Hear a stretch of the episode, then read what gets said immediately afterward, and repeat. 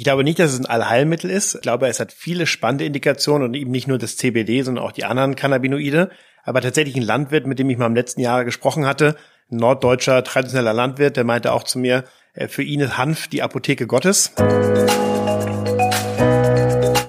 Hanfextrakte wie CBD und THC sind in aller Munde. Während CBD-Produkte frei verkäuflich sind, können Cannabis-Produkte mit einem hohen THC-Gehalt nur gegen Rezept verschrieben werden. Hanf soll grundsätzlich eine Art Wundermittel für viele Gesundheitsprobleme aller Art sein. Es soll bei Stress, Schlafproblemen, Muskelkater, Hautproblemen, Schmerz und sogar bei Krebs helfen.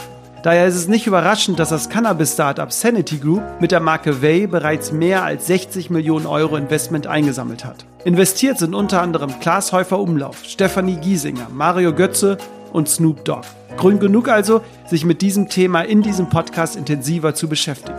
Und damit herzlich willkommen bei Rebellisch Gesund. Mein Name ist Jonas Höhn und ich bin der Gründer der Detox Rabbits. Wir begleiten Unternehmen zu einer gesunden Unternehmenskultur und begeistern Mitarbeiter und Mitarbeiterinnen für den gesunden Lifestyle. Zu Gast sind heute Finn Hensel und Iris Hadeweg. Während Finn Gründer des Unternehmens Sanity Group mit der Marke Way ist und das Ziel verfolgt, eines der führenden Cannabis-Unternehmen in Europa zu werden, ist Iris ausgebildete Biologin und Phytotherapeutin und verantwortet die Produktentwicklung bei Way. Du erfährst in dieser Folge, was der Unterschied zwischen dem frei verkäuflichen CBD und des rezeptpflichtigen Medizinhanfs ist, welche gesundheitsfördernde Wirkung CBD haben kann, warum in der Sportszene CBD schon sehr verbreitet ist und 80% der NBA-Spieler bereits CBD-Produkte konsumieren, wie CBD eingenommen werden kann, welche möglichen Nebenwirkungen CBD verursachen kann, warum CBD zum Beispiel mit Meditation und Yoga super kombiniert werden kann, Einblicke in den Herstellungsprozess von Medizin- und Industriehanf und welche Herausforderungen dabei auftreten, wieso YouTuber Finn Kliman für die Marke Way Hanf anbaut, wie die Zukunft rund um Cannabisprodukte aussieht und wie es bereits in anderen Ländern aussieht und viele weitere spannende Insights rund um Hanf und CBD. Für mich persönlich bin ich in eine komplett neue Welt rund um Hanf eingetaucht. Daher hoffe ich, dass du dich jetzt auch auf das Thema einlassen kannst und wünsche dir viel Spaß bei dieser Folge. Rebellisch gesund.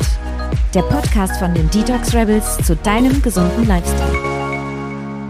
Lieber Finn, liebe Iris, schön, dass ich hier sein darf in Berlin bei euch. Sehr gern. Ja, wir freuen uns auch, dass du da bist. Hanfpflanzen werde ich wahrscheinlich hier nicht äh, finden, oder? Äh, Hanfplantagen hier in Berlin, oder? Also es gibt, glaube ich, in Berlin wenig und wenn dann nicht legal, aber direkt vor den Toren der Stadt in Brandenburg gibt es jede Menge Industriehandfelder, wo wir auch teilweise die Rohmasse für unsere Produkte herbekommen. Das sind wirklich große landwirtschaftliche Flächen, wo tatsächlich Hanf ganz in der Öffentlichkeit ganz normal angebaut wird. Aber die Produktion und der Transport, das sind schon hohe Sicherheitsvorkehrungen, oder, die man da treffen muss? Also es kommt immer drauf an. Also es gibt ja zum einen den Industriehanf. Das ist da, wo 0,2 Prozent THC oder weniger drin ist. Der kann ganz normal angebaut werden. Da gibt's halt keine großen, sage ich mal, Regelungen für, außer dass der Landwirt vorher das anmelden muss, dass es dann eventuell Polizeikontrollen geben kann und, und, und. Aber das ist relativ unproblematisch und das ist auch das, wo unsere CBD-Produkte draus hergestellt werden. Der andere Teil, das ist der medizinische Teil, da geht's dann halt wirklich in äh, Hanfsorten, die halt sehr starke oder Cannabis-Sorten, die sehr starke THC-Gehalte haben. Und das fällt natürlich unter das Betäubungsmittelgesetz in Deutschland. Und Betäubungsmittel haben natürlich sehr hohe Anforderungen an Lagerung, Transport, äh, Missbrauchsschutz und so weiter. Und dann wird's halt wirklich richtig kompliziert. Iris, hast du schon heute, heute soll es ja um das Thema CBD gehen. Hast du heute schon ein Produkt benutzt? Tatsächlich habe ich eben draußen eins probiert. Das muss man oft machen, wenn man in der Produktentwicklung arbeitet. Dann muss man natürlich die Produkte, wenn sie in der Entwicklung sind, immer probieren. Wie schmecken die, wie wirken die? Und genau das habe ich eben kurz vom Podcast gemacht. Ah, sehr schön. Aber für dich selbst im privaten Gebrauch heute früh schon irgendwas genommen oder eher abends äh, das Schlafspray, habe ich schon gehört, ist so der Renner. Ja, das ist der Renner. Ich persönlich benutze es tatsächlich nicht, weil ich keine Schlafprobleme habe. Aber ich Gott sei benutze, Dank. Gott sei Dank, ja. Aber ich benutze schon CBD-Produkte tagsüber, wenn ich wirklich mal das Gefühl habe, ich bin gestresst und muss runterkommen. Oder ich benutze auch CBD-Kosmetik und andere topische Produkte. Sehr schön. Dann lass uns doch starten. CBD, Finn, wofür steht's und äh, was können wir darunter uns eigentlich vorstellen? Also, jetzt äh, greife ich wahrscheinlich dem vor, was eigentlich Iris äh, viel besser weiß als ich, aber ich kann trotzdem mal ganz kurz sagen, CBD steht für Cannabidiol und das ist ein Bestandteil der Cannabispflanze oder Hanfpflanze. Grundsätzlich hat man in der Cannabispflanze sogenannte Cannabinoide, das sind die aktiven Wirkstoffe der Pflanze. Davon gibt's ungefähr 110 bis 120. Und CBD ist einer davon, THC ist einer davon, jetzt gibt's CBG, auch noch ein anderer davon und noch viele, viele mehr. Und wir sind gerade erst am Anfang dabei rauszufinden, was eigentlich die verschiedenen Cannabinoide auch in Kombination alles Gutes für den Menschen tun können. Und was ist der Unterschied Ihres zu THC? Weil das ist, glaube ich, das, was viele Menschen sofort wissen. Also THC ist das Cannabinoid, was den Rausch erzeugt. Also dadurch wird man high und das ist eben auch in Marihuana in relativ hoher Menge enthalten, aber eben nicht im Industriehanf und damit auch nicht in unseren Produkten. Da sind Spuren von THC drin, aber wir kontrollieren das sehr eng und wir stellen sicher, dass in unseren Produkten nicht mehr als 0,01 Prozent THC ist, sodass die Rauschwirkung ausgeschlossen werden kann. Also wer einen Rausch erwartet bei unseren Produkten, der wird leider enttäuscht. Ist so ein bisschen wie mit alkoholfreiem Bier wahrscheinlich, oder? Wo man noch denkt, wenn man genug trinkt irgendwann. Ne? Aber ja, aber das, äh, das funktioniert bei unseren Produkten nicht. Das heißt aber nicht, dass sie nicht wirken. Sie haben nur eben keine Rauschwirkung, aber sie haben eine entspannende Wirkung. Okay, das heißt CBD, THC haben wir geklärt. Jetzt hast du schon die Wirkung angesprochen, Iris. Es wird ja wirklich von relativ vielen Fans richtig abgefeiert in dieser Bubble, sage ich jetzt mal, CBD. Kannst du was zu der Wirkung sagen? Wofür ist CBD gut? Warum sollte man es nehmen? Also CBD hat wirklich eine, eine sehr breite Wirkung. Es hat einmal diese beruhigende Wirkung, die ich gerade schon angesprochen habe. Dabei macht es aber nicht unbedingt müde, sondern es macht einen entspannt. Also man kann CBD auch wirklich tagsüber nehmen, wenn man sich auf Dinge konzentrieren muss, aber das Gefühl hat, ich bin zu hibbelig, ich kann mich einfach gerade gar nicht konzentrieren. Auch da kann CBD helfen. Das woran, ist so, darf ich kurz rein äh, grätschen? Ja, woran äh, liegt es sozusagen? Also was passiert dann in unserem Körper, wenn wir CBD nehmen und dadurch entspannter werden? Es gibt zwei unterschiedliche Mechanismen, die dazu führen. Und zwar das eine ist, dass CBD an einen bestimmten Rezeptor bindet, der diese Wirkung hervorruft, der praktisch zu einer äh, Steigerung der Stimmung und der Entspannung führt. Das ist der 5-HT-Rezeptor. Und der zweite Wirkmechanismus, den ich auch sehr interessant finde, er, mm, das CBD nimmt direkten Einfluss auf unser Endokannabinoid-System. Das ist ein bisschen komplexe Sache. Vielleicht kann ich das mal kurz erklären. Das ist nämlich ganz wichtig, das zu verstehen, wenn man verstehen will, wie Cannabinoide wirken. Unser Körper hat ein System, das nennt sich Endokannabinoid-System und das ist dazu angetan, unseren Körper immer wieder zurück in die Balance zu bringen. Und das schlägt immer dann an, wenn unser Körper aus der Balance ist. Und das kann sein, wenn er gestresst ist, das kann sein, wenn der Körper Schmerzen hat, ähm, wenn wir Hunger haben. Alles solche Stresssituationen bringt unseren Körper aus der Balance. Und dann ist eine natürliche Reaktion des Körpers, sogenannte Endokannabinoide zu äh, bilden. Eins davon ist Anandamid. Und das bringt uns dann wieder zurück in Balance. Und normalerweise wird das Anandamid gebildet und dann ganz schnell wieder abgebaut vom Körper. Und diesen Abbau, den blockiert CBD. Das heißt, wenn wir CBD nehmen, wird unser natürlicher Anandamid-Spiegel erhöht und damit erreichen wir eben diesen entspannten Zustand, der aber ein natür relativ natürlicher Zustand ist, weil er eben durch unsere natürlichen Endokannabinoide hervorgerufen ist. Okay, das heißt, wenn ich sehr hibbelig bin, kann ich CBD einnehmen, um so ein bisschen entspannend zu werden. Fördert es auch die Konzentrationsfähigkeit? Also nicht direkt, aber eben durch diese Entspannung. Wenn der Konzentrationsmangel dadurch zustande kommt, dass man eben zu, zu nervös ist, um sich zu konzentrieren, dann kann CBD helfen. Eine andere Wirkung hatte ich gelesen in der Sportszene. Es ist sehr verbreitet. Ich hatte eine Statistik gelesen, dass in der NBA schon 80 Prozent der Sportler irgendwie CBD-Produkte nehmen.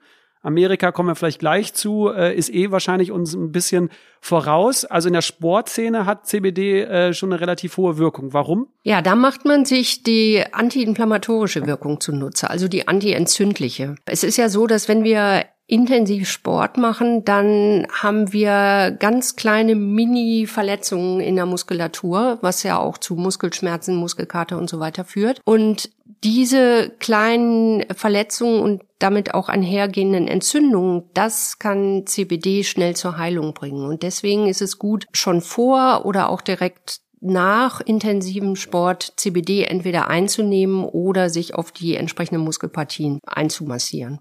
Das heißt, zur Regeneration wird es in den genau. meisten Fällen genutzt. Ja. weil dann die Muskeln besser. Also man hat erstmal nicht den äh, starken Muskelkater und bei professionellen Sportlern wird es eben genutzt, weil die schneller sich regenerieren. Also können schneller wieder Hochleistung bringen. Dann hatten wir das Thema Schlaf, hatte ich ja ganz am Anfang im Intro, ist anscheinend euer Renner. Irgendwo höre ich immer, wir benutzen das Schlafspray weil es zur Entspannung dient, fördert es wahrscheinlich auch den Einschlafprozess. Ja, genau. Und unserem Schlafspray haben wir CBD noch kombiniert mit Melatonin. Melatonin ist ja auch ein eigentlich ein körpereigener Stoff, mhm. der uns von unserem Körper immer gebildet wird abends, wenn es dunkel wird. Das ist so der Trigger für den Körper, Melatonin zu bilden.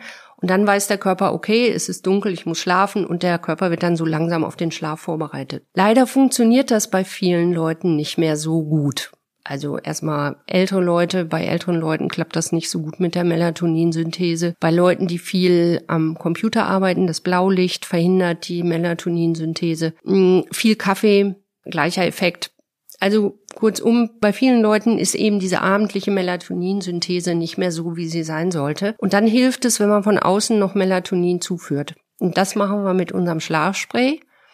Und das wirkt super. CBD und Melatonin genau. sozusagen. Genau beides in Kombination. Es hat man erstmal den Effekt, man schläft gut ein. Und das CBD hat dann auch noch eine länger anhaltende Wirkung, dass es einfach die Gedanken zur Ruhe bringt und dann schläft man eben auch gut, ruhiger mhm. in der Nacht. Okay, das heißt, wir haben Entspannung, Regeneration nach dem Sport, wir haben Einschlaf. Gibt es noch irgendwelche Wirkungsweisen, äh, wo die Hörer und Hörerinnen jetzt von hören sollten? Ja, das werden, äh, das werden wir in der Zukunft, werden wir uns da äh, ein bisschen weiter drauf konzentrieren. Im Moment sind das ja tatsächlich die Bereiche, die wir abdecken mit unseren Produkten. In der Zukunft werden wir uns auch mehr um Fokus kümmern, dass also wirklich die Konzentration gefördert wird. Und wir machen das ja immer, indem wir CBD sinnvoll kombinieren mit anderen pflanzlichen Inhaltsstoffen und äh, auf solche Produkte können sich die Hörer schon mal freuen. Jetzt haben wir ja sehr viel über die Lifestyle-Produkte gesprochen. Da sind ja die Wirkungen sozusagen mit den frei verkäuflichen Produkten. Es gibt ja noch eine Medizinsparte bei euch, kommen wir gleich zu. Äh, werden wir auch mit Finn ein bisschen intensiver besprechen.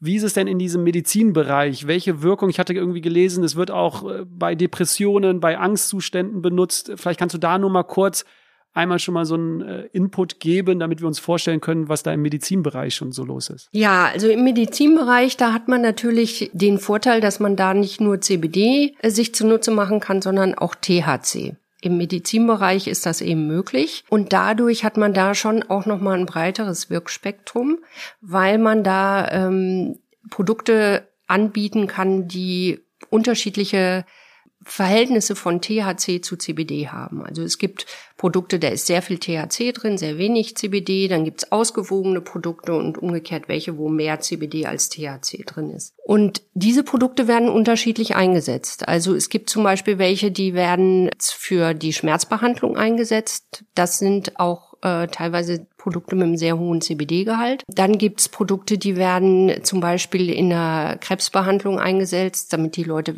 sich besser fühlen, wieder mehr essen können. Das sind Produkte, die haben einen höheren THC-Gehalt. Auch Produkte zum Beispiel äh, in der Behandlung von Multiple Sklerose sind auch Produkte mit einem höheren THC-Gehalt. Also es gibt da so verschiedene Anwendungsbereiche und je nachdem äh, wird im medizinischen Bereich unterschiedliche Verhältnisse von THC und CBD angeboten.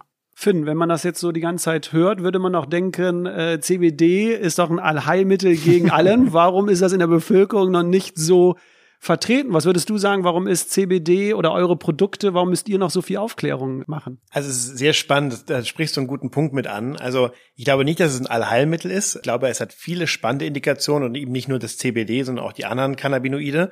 Aber tatsächlich ein Landwirt, mit dem ich mal im letzten Jahr gesprochen hatte, ein norddeutscher traditioneller Landwirt, der meinte auch zu mir, für ihn ist Hanf die Apotheke Gottes, was ich eine sehr interessante äh, Sichtweise fand. Aber ich finde es halt schon sehr spannend, weil die Pflanze mit all ihren verschiedenen Wirkstoffen natürlich schon sehr viel machen kann. Und wenn man sich mal zurückguckt oder mal zurückblickt, wie lange wird Hanf eigentlich schon als Heilpflanze eingesetzt, dann sieht man wirklich, dass die Historie teilweise 3000 Jahre zurückgeht. Also wirklich schon die Chinesen früher, die alten Ägypter, selbst Hildegard von Bingen, die äh, deutsche, sage ich mal, Kräuternonne, äh, die ja sehr bekannt ist für ihre ganze Phytotherapie, die sie schon damals an, anhand von natürlichen Arzneimitteln gefunden hat. Selbst die hat am Ende Hanf bzw. Cannabis im Klostergarten angebaut. Und was ich halt persönlich gesehen habe, als ich mich mit der Geschichte beschäftigt habe, ist, dass tatsächlich eigentlich Cannabis bis in die 20er Jahre sogar als Extrakt in der Apotheke verfügbar war. Also man konnte Cannabis erwerben, es war eine Heilpflanze. Und erst in den 30er, 40er Jahren hat sich das so ein bisschen gedreht, die Stimmung, weil dort halt, lässt sich jetzt viel drüber reden, dann hat äh, am Ende wurde das in den USA sehr stark mit den mexikanischen Einwanderern assoziiert.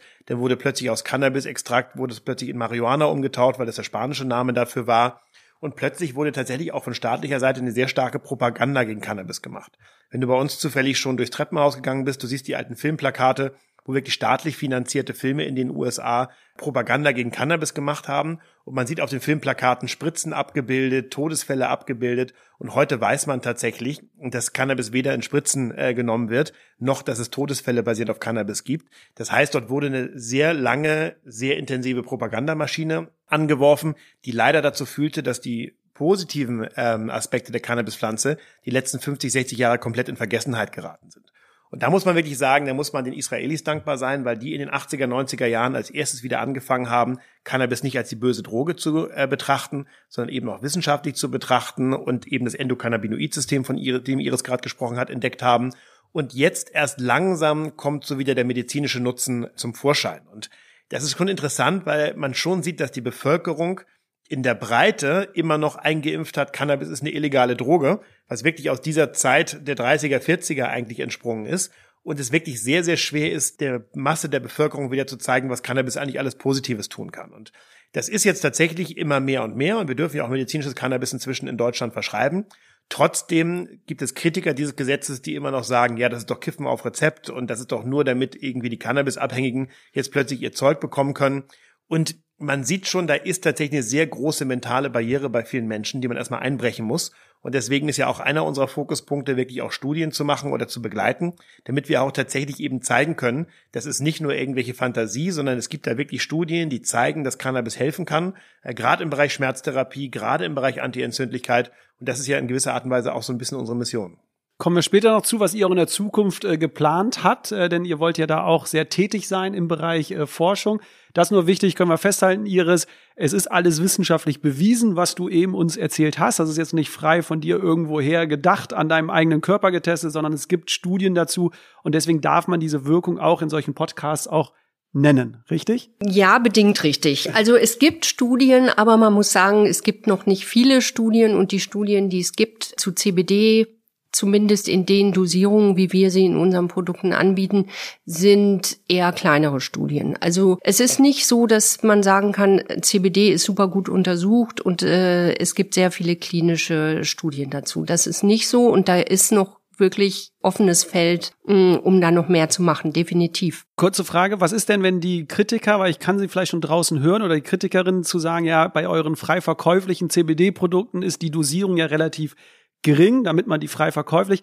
Kommt überhaupt die Wirkung äh, zustande oder muss ich äh, 10.000 Tabletten äh, schlucken oder oder kommen wir gleich zu, wie man CBD zu sich nehmen kann, weil die Dosierung so so gering ist? Was würdest du den Kritikern äh, dann sagen? Also äh, es gibt tatsächlich wenige und auch kleine Studien, die die Wirkung aber schon zeigen. Und äh, das andere ist eben, unsere Kunden sprechen da auch für sich, die halt wieder zurückkommen und die Produkte wieder kaufen. Wir kriegen auch sehr viel positives Feedback von den Kunden. Ich glaube, so als Ergänzung, 2020 ist eine Studie rausgekommen von der Universität Leipzig, die Angstzustände bei Patienten gegenüber blind, also quasi CBD gegen äh, Placebo getestet hat. Und das war auch eine kleine Studie, wie Iris sie anspricht, aber dort hat man gegenüber dem Placebo sehr starke Wirkung schon bei CBD-Ölen gesehen. Und das ist natürlich immer noch nicht genug, um wirklich auch, sage ich mal, äh, Wirkung auch auf die Verpackung zu schreiben. Aber die Indikationen dafür, auch gegen Placebo, sind inzwischen in so vielen Studien so klar, dass man halt eigentlich davon ausgeht. Aber was halt eben fehlt, ist halt die Studientiefe und dass man wirklich auch noch mehr draus macht. Also auch das Thema Schlaf. Da gibt es Studien basierend von äh, Parkinson-Erkrankten, die halt quasi durch CBD längere REM-Schlafphasen hatten. Aber auch das ist quasi eine Studie, äh, die eine Studie ist. Und man sieht es, es scheint zu wirken, sowohl eben auf direkten Feedback der Kunden als auch auf diesen kleinen Studien. Aber tatsächlich muss man Geld in die Hand nehmen, um wirklich auch die größeren Studien zu machen, um das halt auch eben auch so wissenschaftlich zu fundieren, dass auch die Kritiker am Ende sagen, ja stimmt, das ist valide. Wie nimmt man jetzt CBD ein? Also ich habe es eben erwähnt, Kapseln sprühen, was ist so die beste Form? Wie kann man sich das jetzt vorstellen? Also grundsätzlich ist CBD eine Sache, die wahrscheinlich besser über die Lunge oder über die Mundschleimhaut aufgenommen wird als über den Magen. Das ist die sogenannte Bioverfügbarkeit, also wie viel von dem, was in dem Produkt ist, kommt letztendlich im Körper an. Kann Iris bestimmt viel mehr zu erzählen als ich. Aber äh, grundsätzlich, wenn ich CBD nehme, nehme ich meistens über die Lunge ähm, CBD ein, mit unserem CBD-Pen, den ich habe oder halt zum Beispiel die Tropfen, die dann über die Mundschleimhaut aufgenommen werden. Aber es gibt ganz verschiedene Varianten. Über die Lunge ganz kurz ist dann Spray sozusagen oder was du hast jetzt eben Pen ange, genau. das ist dann äh, Rauchen so, quasi. Nee, nicht Rauchen, das ist wie, das ist Verdampfen. Verdampfen. Das ist also quasi tatsächlich, da ist kein Nikotin drin, da ist nichts anderes drin, da ist reines CBD drin, mit MCT-Öl zum Beispiel in dem Falle und äh, das wird dann halt quasi einfach verdampft. Also es atmet man ein quasi. Genau. Okay. Ja, bei dem Produkt ist der Vorteil, dass es eben sehr schnell wirkt. Also da merkt man schon innerhalb von ein paar Minuten die Wirkung. Bei den anderen Produkten, die zum Beispiel über die Mundschleimhaut geht, ist es so ein mm, Wirkeintritt setzt dann nach vielleicht Viertelstunde, 20 Minuten ein. Und wenn man aber orale Produkte nimmt, wie die Kapseln, die dann wirklich durch den Magen-Darm-Trakt gehen, dann dauert es schon etwas länger, aber dafür hält die Wirkung dann eben auch länger an. Das war nämlich meine, du hast schon meine nächste Frage vorweggenommen. Ne? Es war nämlich eine Frage, wie schnell wirkt es? Ne? Muss ich irgendwie, wenn ich entspannt sein möchte, schon eine Stunde vorher das irgendwie nehmen? Aber das hast du jetzt, glaube ich, schnell gesagt, dass es relativ schnell ist. Auch 15 Minuten finde ich schon eigentlich schnell. Wie lange hält dann so die Wirkung an? Wie kann ich mir das dann vorstellen? Ja, also wie gesagt, das hängt immer davon ab, in welcher Form man es einnimmt. Wenn man es inhaliert, dann äh, hat man eben sehr schnelle Wirkung, aber dafür nicht so lange, eher so ein, zwei Stunden. Während äh, bei der Kapsel da äh, hat man eben auch tatsächlich Blutuntersuchungen gemacht und hat festgestellt, dass man auch nach sechs Stunden noch äh, CBD im Blut findet.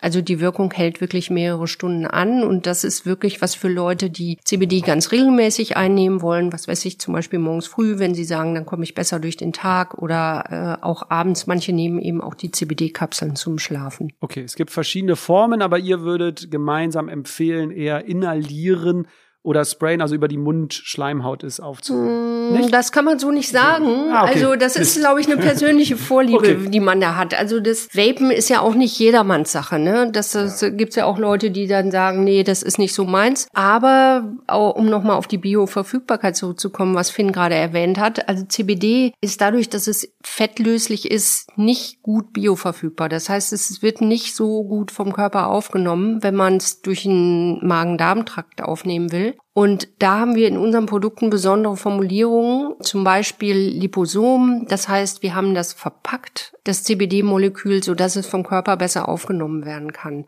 Und deswegen sind auch diese Produkte, obwohl das CBD eigentlich im Magen-Darm-Trakt nicht gut, nicht so gut aufgenommen wird, durch diese extra Verkapselung doch sehr gut bioverfügbar, so dass auch diese Produkte eine sehr, sehr gute Wirkung zeigen. Und es gibt Leute, die schwören eher auf die Kapseln, dann gibt's andere, die äh, haben lieber den Vape. Das muss jeder, jeder für sich entscheiden. Es gibt aber auch Produkte, Finn, äh, die irgendwie in ja, Schokolade, Tees, in Hollywood habe ich irgendwie gelesen, gibt's jetzt auch CBD-Cocktails, das ist jetzt irgendwie so der, der Hype. Was haltet ihr von solchen äh, Produkten sozusagen? Also ihr habt ja reine CBD-Produkte und jetzt gibt es so Produkte da draußen, wo man irgendwie CBD beimischt. Wie ist ja. da so eure Meinung? Also grundsätzlich glaube ich, am Ende ist CBD eine funktionaler Wirkstoff. Und wenn man sich so unsere Produktrange anguckt, wir sehen es auch sehr funktional. Und jetzt kann man so überlegen, so wo hört die Funktionalität auf? Also ich muss ganz ehrlich sagen, in zum Beispiel Getränken, wenn es denn rechtlich möglich wäre, finde ich es noch ganz interessant jetzt eine Süßigkeiten-Range rauszubringen, die eigentlich in erster Linie Süßigkeiten sind und dann so ein bisschen CBD noch mit drin haben oder ein Cocktail, das muss ich ganz ehrlich sagen, dann ist es schon fast mehr ein Gag, als dass es jetzt wirklich äh, was tut. Ist auch die Frage, wie hoch die Konzentration dann ist. Grundsätzlich Schokolade finde ich spannend, weil das natürlich auch so ein Entspannungsmoment für viele Leute ist. Und da passt CBD ganz gut zu. Aber ich glaube, man muss halt aufpassen, dass es dann nicht äh, an die Grenze zu Klamauk irgendwann wird, wo du sagst, jetzt mache ich auch noch irgendwie tausend andere Sachen, Wodka mit CBD und so weiter, wo dann halt die Frage ist, muss man das wirklich haben?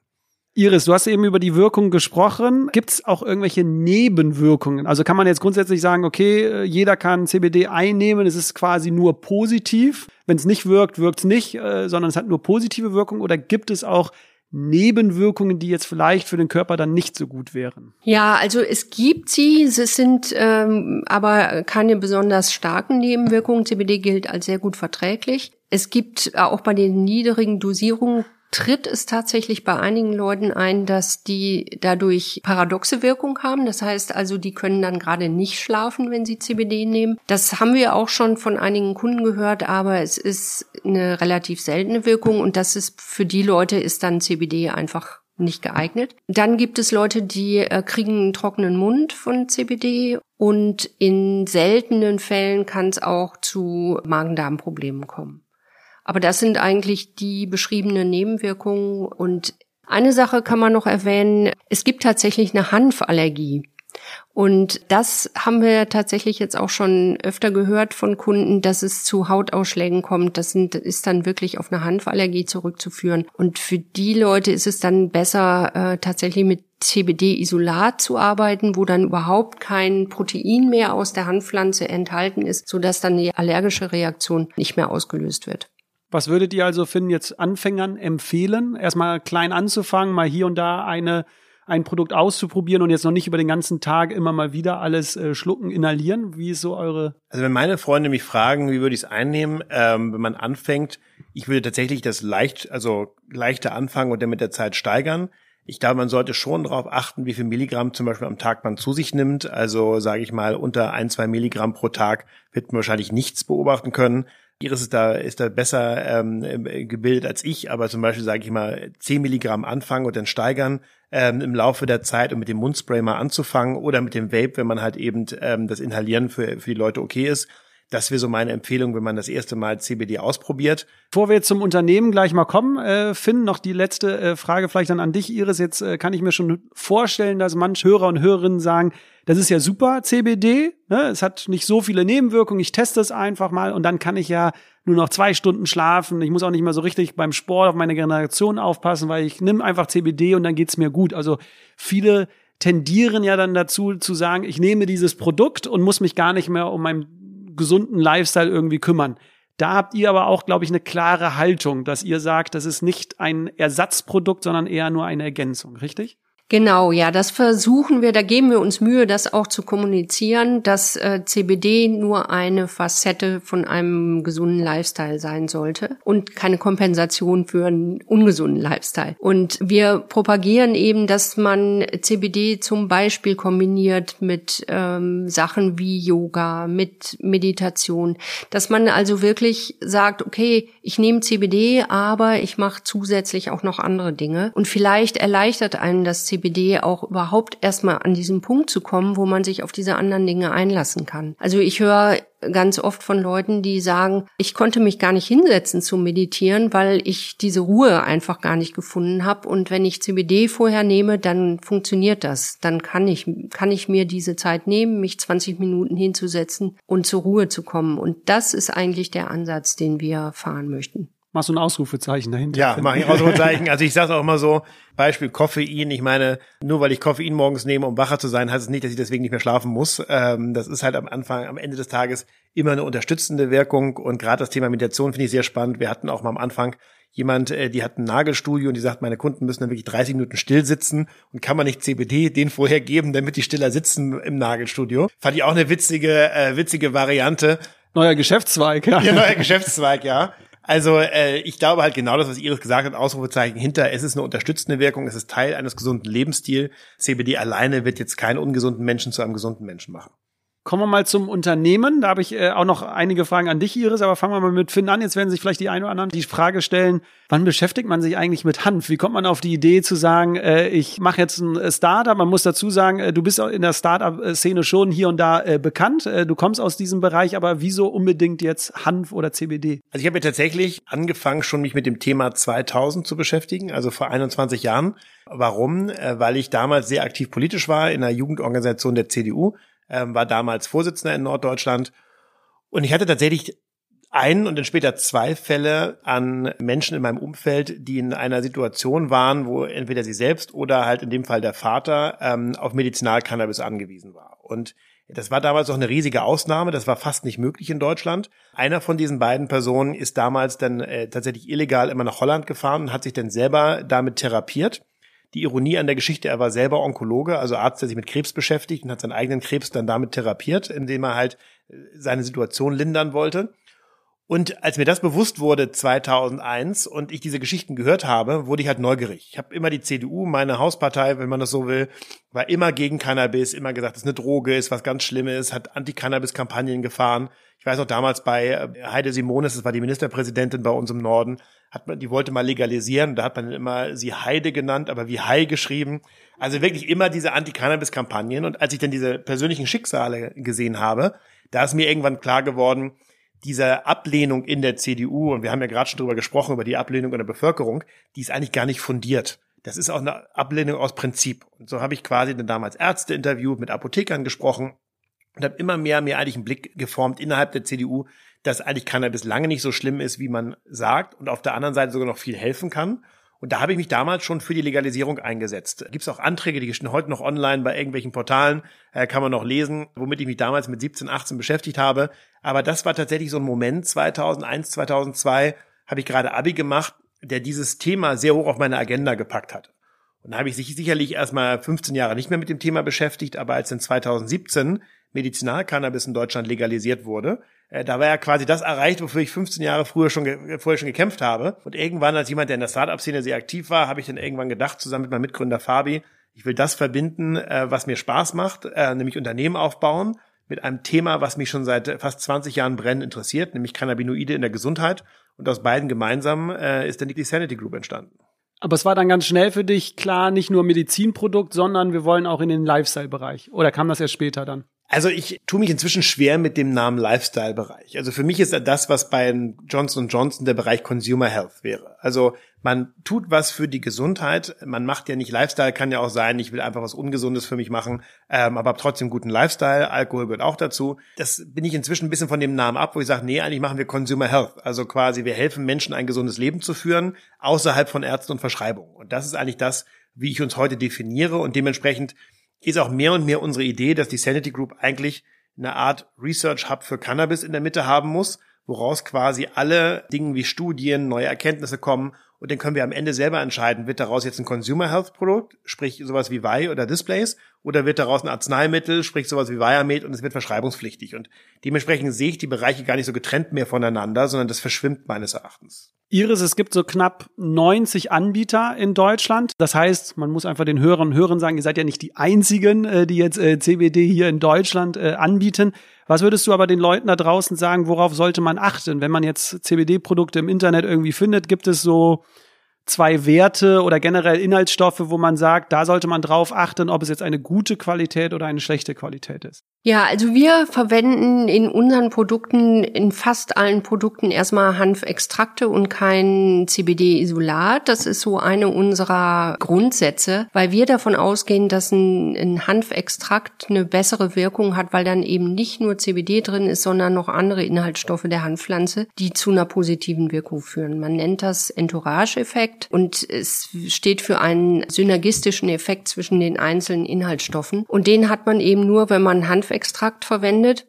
Hanfextrakte sind teurer als Isolate, aber wir glauben, dass sie eben zu einer besseren Qualität in den Produkten führen. Und man kann das sehen, das haben nicht alle Anbieter, aber inzwischen schon mehrere, zeigen Laboranalysen auf ihren Webseiten. Das tun wir auch zu allen Produkten. Wir lassen alle unsere Produkte analysieren auf Cannabinoide, aber auch auf mikrobiologische Reinheit, auf äh, Pestizide, auf Schwermetalle. Und das ist eigentlich wirklich ein Qualitätskriterium, dass man einfach sagen kann, okay, unsere Produkte sind auf jeden Fall sauber. Und sie enthalten nicht nur CBD, sondern man sieht eben an den Analyseberichten, es sind auch noch andere Cannabinoide, wenn auch in geringen Mengen, aber immer doch noch enthalten. Und das ist immer ein Zeichen dafür, das ist wirklich ein Hanfextrakt, der da verarbeitet wurde. Noch was zu ergänzen oder sind das so die? Nee, das würde ich auf jeden Fall auch sagen. Also ich meine, man kann natürlich immer noch auf Dinge achten, wie wo wurde es hergestellt. Ähm, also wir nutzen zum Beispiel eigentlich fast ausschließlich europäischen Hanf für unsere Produkte. Für viele Leute ist ja gerade diese Lokalität auch wichtig. Jetzt hast du es schon angesprochen, ihr bezieht den Hanf europäisch. Du hast ja gesagt, ihr wollt ja nicht selbst anbauen. Ich glaube, Gestern gab es beim Handelsblatt äh, die Neuigkeit, dass jetzt zum ersten Mal Produkte verkauft worden sind in der Apotheke mit heimischen Anbau. Ich glaube, das wurde ja schon vor zwei Jahren irgendwie bekannt gegeben, dass in Deutschland jetzt irgendwo legal, ich glaube, es war Neumünster, äh, wo jetzt legal Hanfplantagen sind. Das ist jetzt nicht euer Ziel, aber nimm uns doch mal vielleicht mit auf die Reise, wie so euer Prozess ist, also wie dann am Ende das Produkt vielleicht entsteht. Ja, also wir haben da zwei verschiedene Wege. Also bei dem gesamten Bereich äh, Consumer Health, wie ich gerade schon gesagt habe, da ist es meistens so, da arbeiten wir mit Herstellern zusammen. Wir wollen auch in der Zukunft selber herstellen. Wir haben eine Extraktion in Frankfurt, die wir gerade bauen. Aber was wir halt sehr stark machen, wir haben vertrauensvolle Hersteller, die nach unseren Formeln und unseren Ideen die Produkte dann für uns herstellen. Und die arbeiten dann mit vertrauensvollen Landwirten zusammen. Äh, und manchmal ist es so, wie bei manchen unserer Kosmetikprodukte, dass wir direkt mit dem Landwirten arbeiten und es dann quasi zum Lohnhersteller geben, um nach unserer Formel ein Produkt draufzubauen. Manchmal hat der Lohnhersteller schon eigene Landwirte und wir überprüfen dann die Qualität des Extrakts und bauen dann die Produkte. Aber meistens läuft es dann so ab, man hat halt Landwirte, die ernten, zum Beispiel jetzt, ich weiß nicht, ob du Finn Kliman kennst, der baut jetzt dieses Jahr für uns das erste Mal Hanf an. Tatsächlich. Nicht in großen Mengen, glaube ich. Nicht in großen ne? Mengen, aber immerhin, glaube ich, acht Hektar. Das ist schon nicht so wenig. Dieser Extrakt geht dann zu einem unserer Produzenten oder dieses Hanf, da wird es dann in Extrakte umgewandelt. Dann werden Produkte draus gebaut und die Produkte sehen dann so aus wie unsere Weih- oder Displays-Produkte und gehen dann in den Handel oder auf die Website. Das ist die relativ einfache, weil dort ist natürlich immer Industriehanf, immer weniger als 0,2 Prozent THC. Da braucht man halt keine großen Sorgen sich machen. Der zweite Teil sind dann die medizinischen Produkte und das, was du gerade in Neumünster genannt hast, ist eine medizinische Produktion. Das kann man sich auch nicht so vorstellen, dass da große Hanffelder sind, sondern da ist ein Atombunker, äh, der hat zwei Meter dicke Wände ähm, und ist nochmal umgezäunt und da ist dann komplett unter Ausschluss von Licht und Luft von außen komplett eine fast Biosphäre geschaffen in einem bunkerartigen Gebäude, wo dann dort äh, in diesem Gebäude der Hoch-THC-Hanf an oder das Cannabis angebaut wird. Und wenn man sich da überlegt, wie geht das vor, wie entwickeln wir da unsere Produkte, dort bauen wir halt unser Produktportfolio hier und sagen, man braucht eine Hoch-THC-Pflanze, man braucht eine balancierte Pflanze, man braucht eine Hoch-CBD-Pflanze, man macht Extrakte draus. Das ist dann alles, was unter den Bereich Arzneimittel fällt, weil es THC enthält. Und was wir dann schauen, wir gucken uns Anbauer an, die unserer Philosophie entsprechen. Das kann zum Beispiel in Spanien sein, es kann aber auch in Dänemark sein. Von diesen Anbauern beziehen wir dann die Rohware. Die Rohware werden wir dann entweder noch veredeln oder auch nicht ähm, und bringen die dann letztendlich in unser Gesamtportfolio in den medizinischen Bereich. Und das ist halt tatsächlich sehr komplex, weil dort natürlich, wie schon gesagt, der Anbau sehr geschützt ist. Dann der Transport nach Deutschland ist sehr schwierig und sehr geschützt, weil man muss natürlich sicherstellen, dass es überall, wo eine Zwischenstation für das Hoch-THC-Cannabis ist, dass es da keine Missbrauchsmöglichkeiten gibt.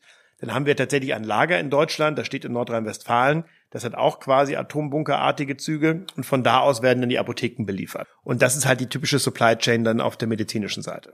Gibt es denn genug Anbaufläche für euch, also genug Hersteller für euch oder würdest du dir wünschen, da würde noch mehr kommen? Also, es gibt, glaube ich, grundsätzlich genug Hersteller und genug Leute, die planen herzustellen. Es trennt sich aber sehr schnell die Spreu vom Weizen, weil man schon sieht, es ist unheimlich komplex anzubauen. Zum einen äh, aufgrund der ganzen Betäubungsmittelthematik äh, und des Schutzes, aber auf der anderen Seite ist es ein Naturprodukt. Es hat natürliche Schwankungen und diese Geschwankungen sind eigentlich in der medizinischen Welt nicht vorgesehen. Sprich, es ist unheimlich schwierig, ein Produkt, wo man sagt, da ist 20 Prozent THC drin, auch wirklich kontinuierlich auf diesen 20 Prozent zu halten und nicht Batch für Batch starke Schwankungen zu haben. Und wir sehen, viele Hersteller haben damit Schwierigkeiten. Und am Ende, viele können es machen, aber am Ende sehen wir sehr, sehr wenige, die die richtige Qualität am Ende liefern. Und ich glaube, wenn du mich fragst, gibt es genug Hersteller, würde ich sagen, ja. Gibt es genug hochqualitative Hersteller, die wirklich Medical Grade Cannabis über uns in den Markt bringen können? Dann würde ich sagen, nein. Ähm, da haben wir wirklich noch einen hohen Bedarf dran. Und der Bild baut sich erst jetzt in den letzten Jahren auf. Also Vorher wurde alles aus den Niederlanden geholt. Das war quasi ein Monopolist dort, der dort quasi gutes, hochqualitatives Cannabis angebaut hat. Jetzt sieht man langsam Dänemark, Portugal, Spanien kommen, aber immer noch sehr selektiv, wer sind da, die, die auch wirklich die hohen Anforderungen erfüllen. Ein Anbauer kann ja Finn Kliman werden, hast du schon angesprochen. äh, für die, die den äh, noch nicht kennen, auf dem YouTube-Kanal ist er, glaube ich, äh, sehr stark vertreten. Alles, was äh, Do-it-yourself angeht, was genau. äh, Bauen angeht. Äh, wie ist der Kontakt irgendwie zustande gekommen und wieso baut er jetzt für euch quasi Hanf an? Also Ach, das war ganz witzig. Also ähm, wir haben tatsächlich viele gemeinsame Bekannte. Der Klaas Häufer Umlauf ähm, hat ja auch bei uns investiert. Der kannte den Finn Kliman gut. Wir haben noch ein paar andere Ecken ähm, mit dem. Und irgendwann hatten wir mal so eine Situation, wo der äh, als Influencer für uns gearbeitet hat. Also der liebt unser Sportgel, das hat er sich tatsächlich auch selber gekauft und hat in Werbung für unser Sportgel gemacht mit CBD. Und dann haben wir irgendwann mit ihm gesprochen. Und irgendwann kam dann halt über die ganzen Verbindungen die Idee, ob man nicht mal was gemeinsam macht. Und ähm, dann hat er sich auch selber bei uns engagiert finanziell Und irgendwann hat er dann gesagt, Mensch, äh, er wollte schon immer mal Cannabis anbauen und im Klimansland, das ist ja sein Bauernhof, den er da in Niedersachsen hat, da hat er noch ungefähr zehn Hektar frei, ob wir das nicht mal machen wollen. Und da war dann die Idee relativ schnell geboren zu sagen, Mensch, da kann man ja was gemeinsam draus machen und da kann man ja auch eine Dokumentation draus machen. Da kann man dann ja auch quasi spezielle Produkte aus dem Hanf bauen, der jetzt so ein bisschen Finn Klimans Handschrift trägt. Und so ist quasi die Idee, wie eigentlich alles, was Finn Kliman macht, sehr schnell und spontan entstanden und kaum äh, haben wir uns hier versehen, meint er schon, das Feld steht schon.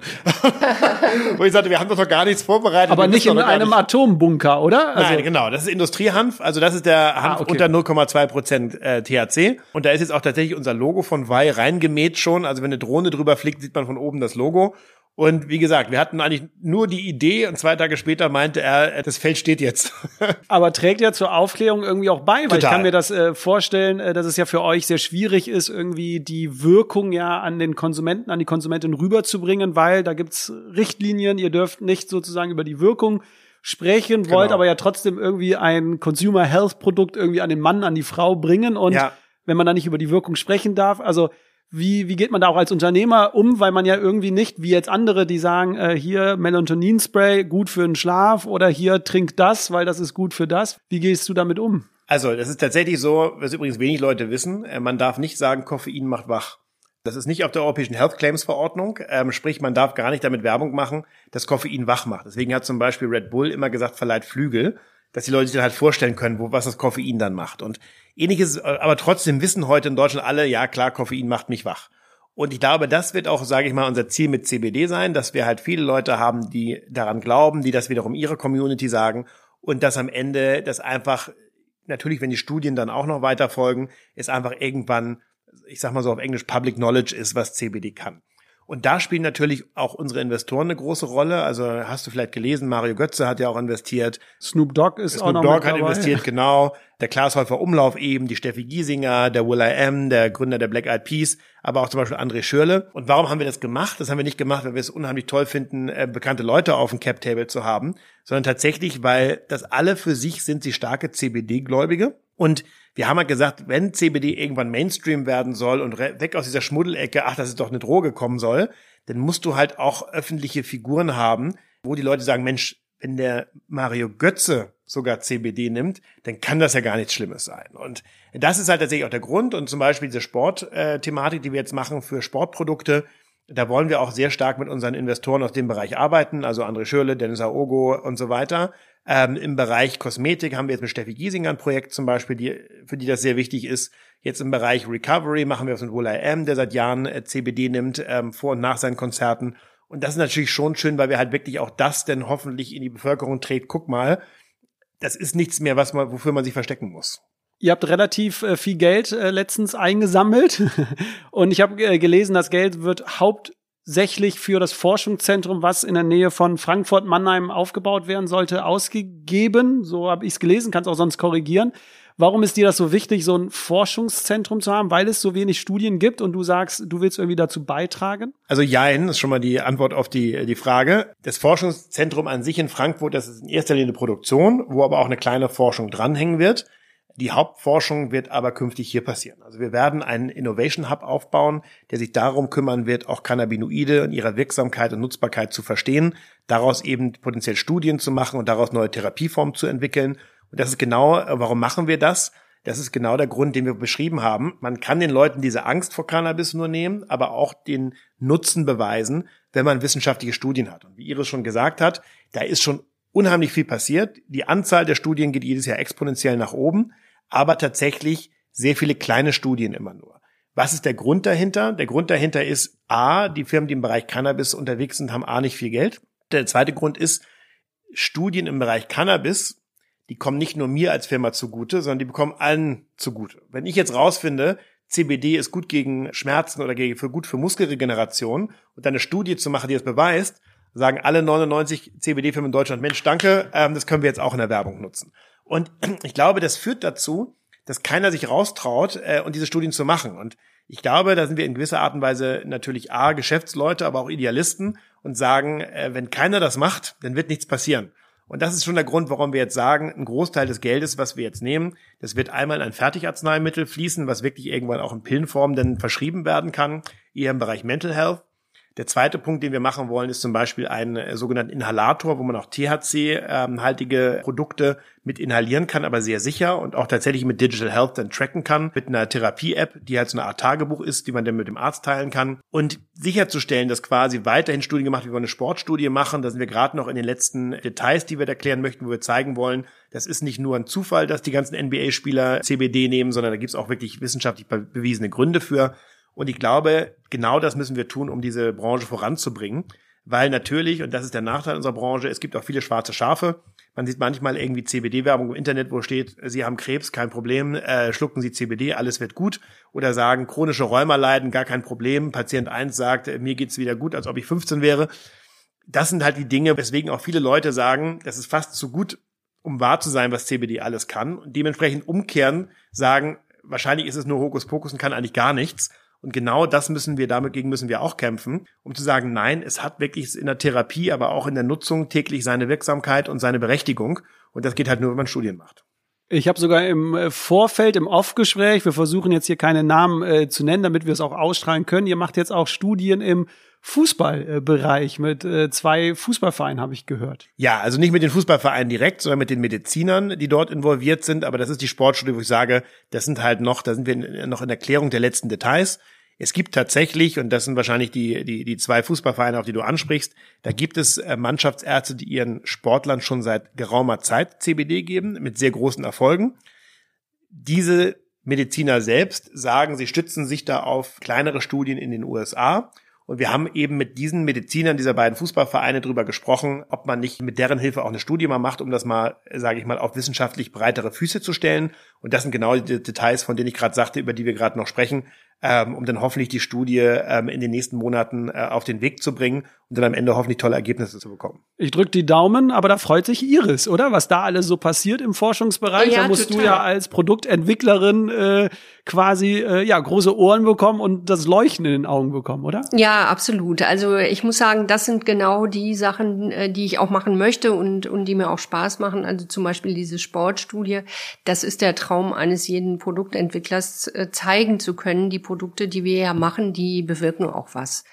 Und das die Möglichkeit zu haben, das in so einer Studie zu tun, das ist natürlich äh, wirklich toll. Und wenn man dann die Studie auch noch selber konzipieren kann und dann hoffentlich irgendwann die positiven Ergebnisse dann auch mit publizieren kann, das ist äh, toll. Wir hatten ja eben drüber gesprochen, das Schlafprodukt, euer Schlafspray ist anscheinend der Renner, oder? Kann ich so äh, sagen? Ja. Was denkst du, was wird so jetzt vielleicht, wenn neue Produkte, was denkst du, was sich so etablieren wird vielleicht oder was noch vielleicht unentdeckt ist, wo du sagst, äh, das ist ein Produkt, wo du sagst, das könnte irgendwie vielleicht das Schlafspray sogar mal äh, ablösen als beliebtes Produkt? Ja, also wir, wir sind ja jetzt dabei, eine ähm, Produktlinie speziell für Sportler zu entwickeln. Die ist noch in der Pipeline, aber da kann ich mir eben auch sehr gut vorstellen, dass das ein Erfolg wird, weil das ähm, was ist, was sicher eben auch unsere Investoren aus der Sportbranche mit promoten werden. Und wenn, wenn dann so ein paar Zugpferde dahinter stehen, dann ist das natürlich für auch für die nicht professionellen Sportler interessant. Das werden Produkte sein, die eben die Leute bei der Regeneration nach dem Sport äh, unterstützen. Da wird es ein orales Produkt geben, aber eben auch ein topisches Produkt, also ein Spray, was man auf die Muskeln äh, sprühen kann, um da die, die Schmerzen und Entzündungen rauszunehmen. Da denke ich, da sehe ich ein hohes Potenzial. Und dann, äh, was ich eben schon angesprochen habe, in dem Bereich Fokus, das denke ich, wird auch sehr erfolgversprechend, weil ich denke, viele Leute haben da ein Bedürfnis, brauchen da Unterstützung so im Berufsleben oder auch im Studium, wo man wirklich herausgefordert ist, mal ein paar Stunden konzentriert zu arbeiten. Wenn wir da ein Produkt haben, das die Leute unterstützt und da sind wir dran, dann denke ich, wird das auch ein sehr erfolgreiches Produkt werden. Können wir uns auf jeden Fall dann mal auch gerne unterhalten, weil wir gerade bei vielen Unternehmen gerade sehr viele Workshops und Vorträge genau zu diesem Thema auch äh, machen, weil wir können natürlich Produkte zu uns nehmen, aber wir können auch unseren digitalen Konsum ein bisschen verändern, damit wir wieder weiter konzentriert und fokussiert arbeiten. Denn je häufiger wir uns ja ablenken lassen oder auch selbst aktiv ablenken mit Handys und anderen digitalen Geräten, desto schwieriger fällt es uns einfach, konzentriert man einer Aufgabe zu arbeiten. Finn, du möchtest was sagen? Genau, nein, ich wollte mal sagen, das ist ganz witzig, weil man hört häufig, zu, gerade wenn es um das Thema CBD geht, wenn man gerade um, um, das Thema Konzentration und Fokus spricht, sagen viele mal, wie kann das sein? Du hast ein Produkt, was entspannt dich auf der einen Seite, aber lässt dich fokussieren auf der anderen Seite und dennoch besser schlafen. Das ist ja komplett konträr. Und wenn man dann mal guckt, warum ist das so, ist immer mein bestes Beispiel Meditation. Meditation lässt einen sowohl fokussieren als auch entspannen und viele Leute machen es auch vom Schlafen gehen, um dann besser zu schlafen. Warum? Weil eigentlich am Ende Fokus und Entspannung die zwei Dinge haben den gleichen Antagonisten, nämlich wirre Gedanken im Kopf. Und man hat die ganze Zeit wirre Gedanken im Kopf, man fokussiert sich auf tausend Sachen, digitaler Konsum und so weiter. Und am Ende führt der Fokus in der Meditation dazu, dass man sich auch entspannt, weil man sich halt wirklich fokussiert und alles andere ausblendet, was nicht wichtig ist. Und ich glaube, das ist halt eben der Punkt, warum ein Produkt wie CBD sowohl für Entspannung als auch für Fokus sorgen kann, weil es beide den gleichen, äh, den gleichen Root Cause, wenn man so will, bekämpft. Lass uns mal die letzten äh, Minuten mal ein bisschen in die äh, Zukunft äh, blicken, Finn. Ihr habt ja jetzt, du hast jetzt genannt, einen Consumer Health Bereich, der so frei verkäuflich ist. Mhm. Ihr habt einen Medizinbereich, der also verpflichtend ist sozusagen für Rezepte, wo man also wirklich nur mit Rezepten die Produkte bekommt. Siehst du irgendwie eine Tendenz, welcher Bereich in Zukunft größer wird? Sagst du, nee, es ist immer 50-50 oder sagst du, wenn du dich jetzt festlegen müsstest, welcher Bereich wird da dominieren? Also ich glaube tatsächlich, der Consumer Health Bereich wird weiter wachsen und umso mehr Studien und Regulationen in dem Bereich auch positiv passiert, der hat ein riesiges Potenzial. Und du hast aber heute immer noch ein paar Probleme. Du hast noch die Novel Food Regulierung in Europa, die bedeutet, du kannst keine Lebensmittel mit CBD auf den Markt bringen. Das ist immer das Problem. Zum Beispiel, ich habe Getränke erwähnt, warum du, wir eigentlich kein Getränk machen können, zumindest nicht in Deutschland, obwohl ich super gerne würde. Das heißt also, A ist noch viel von der Regulierung abhängig, aber dann auch von den Studien. Und dann, wenn es einen breiten Anklang in der Bevölkerung findet, ist es ein riesiger Markt. Trotzdem, wenn man sich jetzt anguckt, wie schnell sich gerade Medizinalcannabis entwickelt und für wie viele Indikationen, da gibt es inzwischen über 20, wo man eine äh, Wirksamkeit schon sieht, glaube ich, dass es in der Medizin die nächsten Jahre schneller wachsen wird. Und äh, man sieht jetzt, die Märkte sind heute ungefähr genau gleich groß auf Europa gesehen. Grundsätzlich ist es so, dass bei uns in der Firma die Umsätze sich auch ausgleichen, aber noch im Bereich Consumer Health ein bisschen stärker sind. Wenn wir uns aber überlegen, wo glauben wir, wenn sich nichts groß ändert in den nächsten zwei, drei Jahren, wo stehen wir, dann würden wir wahrscheinlich schon sagen 60, 40 zugunsten von medizinisch. Ihr braucht Lobbyvereine, glaube ich. Ich hatte mich heute Mittag noch über das Thema Lobby, Verbände und Vereine. Wenn du eben ja, du kommst ja aus der Politik und wenn da ja noch so diese Meinung herrscht, dass es nicht gut ist, ich glaube, vielleicht braucht der CBD, der oder gibt's da auch schon äh, Verbände, die da gibt es in der Tat? Gibt's schon. Ah, okay. Wir, dann, haben tatsächlich ja, zwei gut. Verbände mitgegründet, einen medizinischen und einen Consumer Health Verein. Und was ganz interessant ist in dem Zusammenhang, ich hatte neulich tatsächlich, ich nenne jetzt keine Namen, aber einen sehr konservativen CDU-Abgeordneten, der hier zu Besuch war. Und äh, mit dem habe ich quasi so ein ähnliches Gespräch geführt, wie wir jetzt geführt haben, habe ihm ein paar Sachen gezeigt. Und nach eineinhalb Stunden Mittagessen ging er raus und meinte, verrückt, ich kam als Cannabis-Gegner rein und äh, verlasse dieses Haus Cannabis-Enthusiast.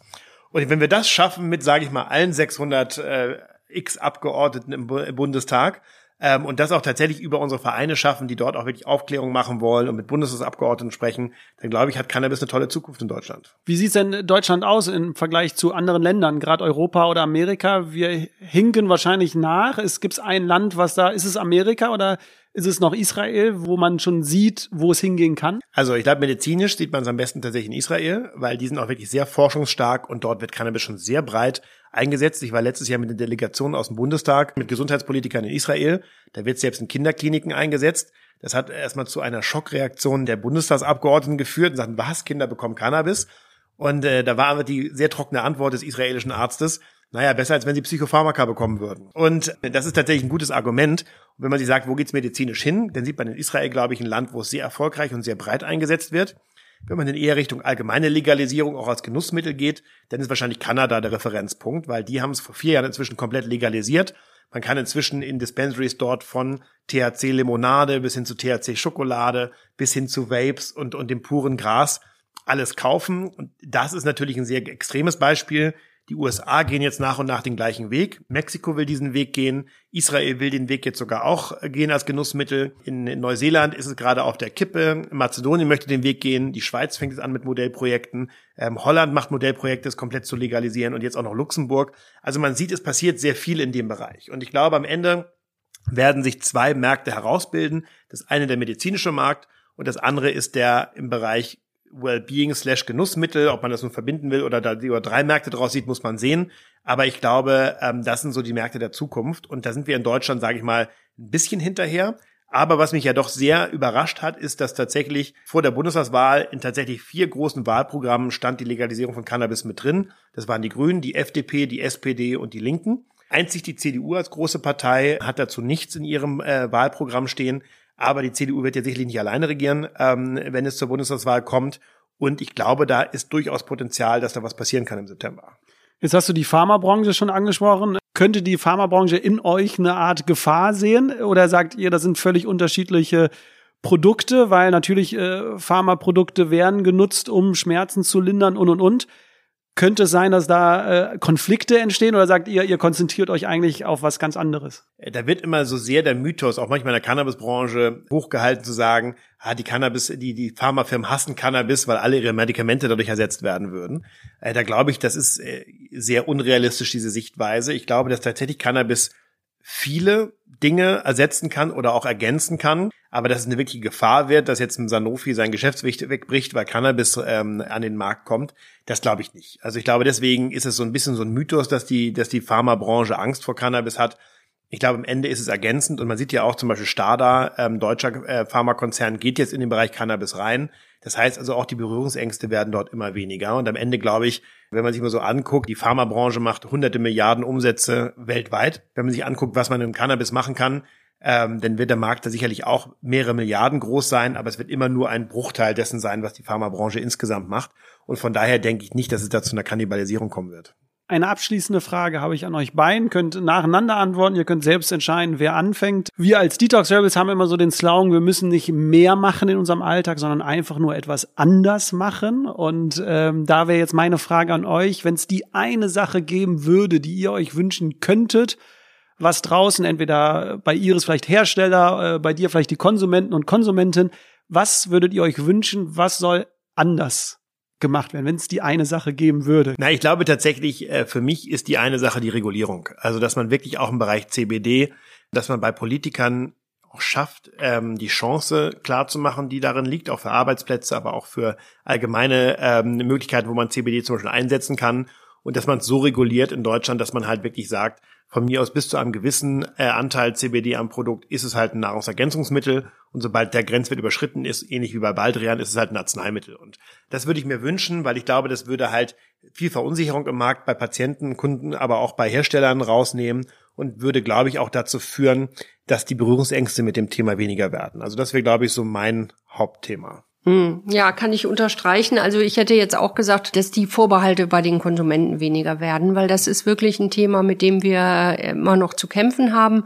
Wir bemühen uns da um Aufklärung, aber ähm, das ist ein längerer Weg und wenn sich da was tun würde, dass da mehr mehr Vertrauen und auch mehr Offenheit bei den Konsumenten wäre, das wäre was, was ich mir wünschen würde. Vielleicht dazu ergänzend nochmal zu der Aufklärung der Kunden wir kämpfen ja von zwei Seiten. Es gibt die einen Kunden, die sagen, ach Gott, jetzt ist überall Hanf drin, das bringt ja gar nichts. Also man kann ja wirklich zum Rewe heute gehen und man Hanfchips und äh, quasi irgendwelche Getränke, wo dann Hanf draufsteht.